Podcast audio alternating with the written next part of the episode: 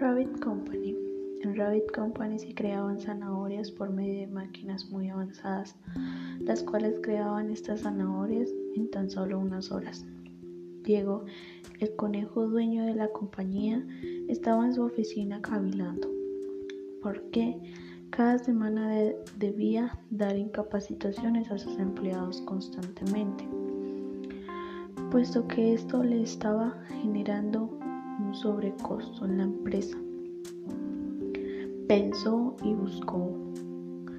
Pensó y buscó nuevamente hasta que encontró un aviso en el periódico sobre un señor que implementaba una técnica para su situación. Inmediatamente lo llamó.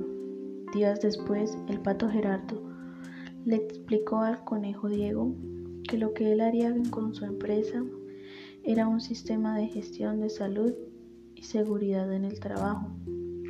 Para ello, le explicó el decreto 1295 de 1994 y la ley 1562 del 2012. La primera, la cual le ayudaría a establecer la actividad de promoción y prevención para mejorar las condiciones de trabajo y salud de los conejos que trabajaban en Rabbit Company, protegiéndolos de los riesgos derivados de la organización que los afectaba individual o colectivamente.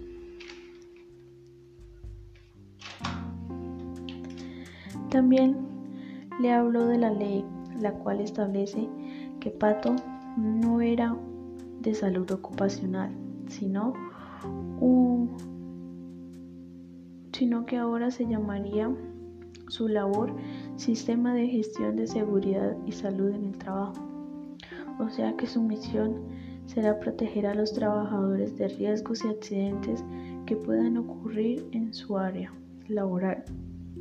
Pato preguntó cuántos eran sus trabajadores y qué realizaban, qué patrones de accidentes existían en sus trabajadores y muchas preguntas más que le ayudaron a establecer esta técnica.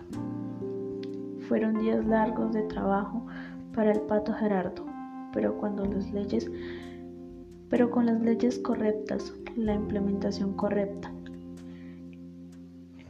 El conejo Diego notó una mejora muy sobresaliente en su empresa.